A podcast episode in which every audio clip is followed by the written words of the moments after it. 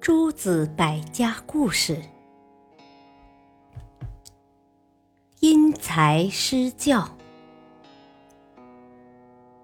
孔子教育学生很注意方法，总是根据各个学生的具体情况，采取不同的教学方法。据说他有学生三千，其中有七十二人成为贤达之士。一天，子路问孔子：“先生，听到了就能行动起来吗？”孔子说：“不可以，一定要先听取父亲和兄长的意见，然后再行动。”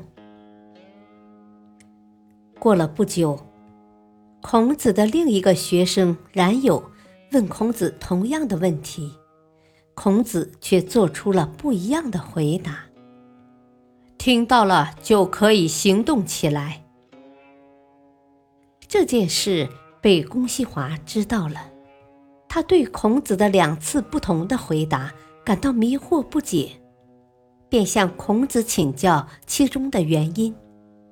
孔子解释说，教育学生要根据学生不同的情况，采取不同的教学方法，让他们能够最大限度的。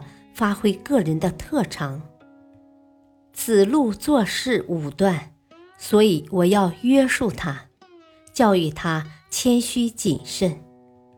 冉有优柔寡断，所以我要鼓励他，教育他大胆自信。公西华听了，佩服的连连点头。感谢收听，下期播讲：先善己身。敬请收听，再会。